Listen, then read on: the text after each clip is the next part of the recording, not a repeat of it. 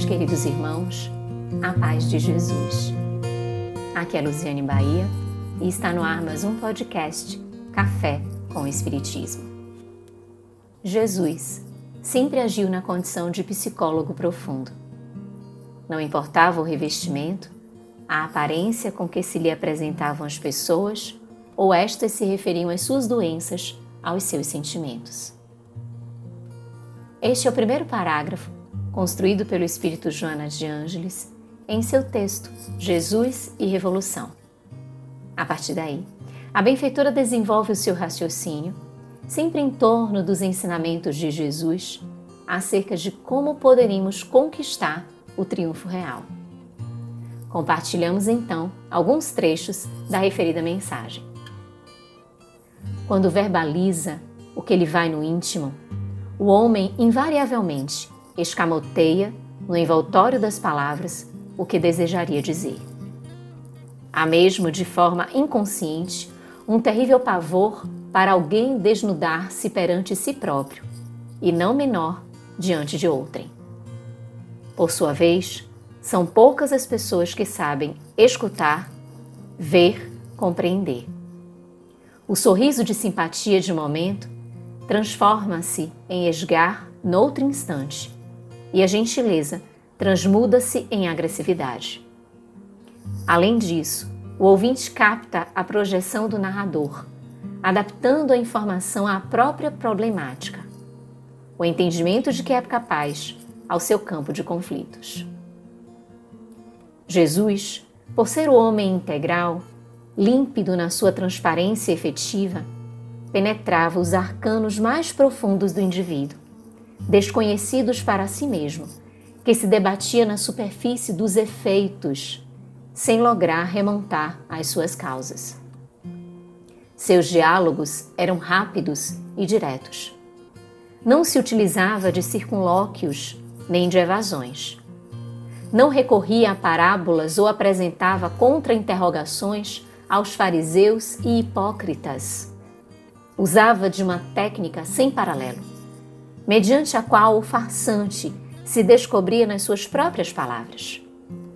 Assim o fez repetidas vezes, inclusive com o sacerdote que lhe indagara quem era o seu próximo, narrando-lhe a parábola do bom samaritano e obrigando-o pela lógica à conclusão.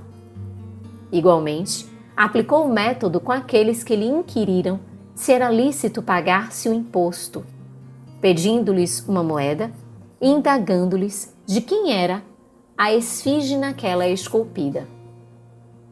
Era com os sofredores, porém, que ele mantinha a mais correta psicoterapia de que se tem conhecimento. Amava-os, transmitindo-lhes segurança e auxiliando-os a redescobrirem as potencialidades latentes abandonadas. Despertava neles uma visão nova da existência, amparando-os naquele instante, não, porém, impedindo que prosseguissem conforme o desejassem. Jamais se lhes impôs. Era buscado por todos, sem os procurar, porque o êxito de qualquer empreendimento depende do seu realizador. Os fatores circunstanciais são-lhe o campo o espaço onde agirá. É certo que beneficiados, quase todos que lhe receberam a claridade libertadora foram adiante, a sós, por eleição pessoal. Muitos, se não a quase totalidade, foram ingratos. Outros tantos recaíram nas redes em que se amolentaram na indolência, diversos o acusaram inconscientes, inadvertidos.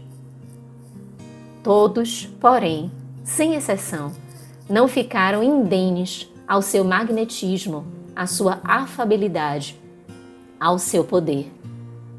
Revolucionário por excelência, estabelecia a luta de dentro para fora. A morte do homem velho e o nascimento do homem novo. Oferecia a contribuição do primeiro passo os demais pertenciam ao candidato que os deveria dar. A obra era geral. a ação de cada um que lhe cabia realizar. Seguindo à frente, aplanava a estrada. Os inimigos estavam no foro íntimo dos combatentes. Ele sabia também que o esforço era árduo e só a perseverança, o tempo e o trabalho levariam a vida.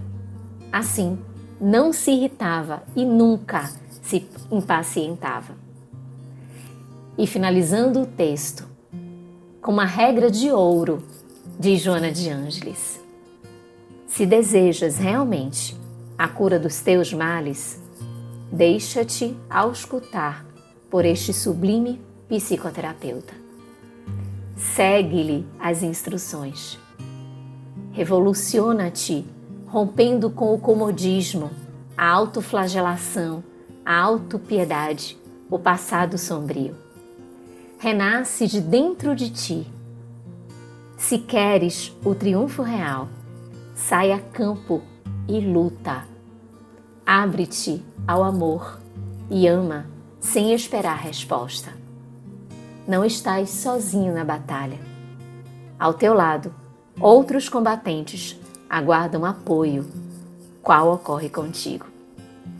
Descobre-os e une-te a eles, sabendo, porém, que a tua será a revolução com Jesus e não contra o mundo, a humanidade ou a vida.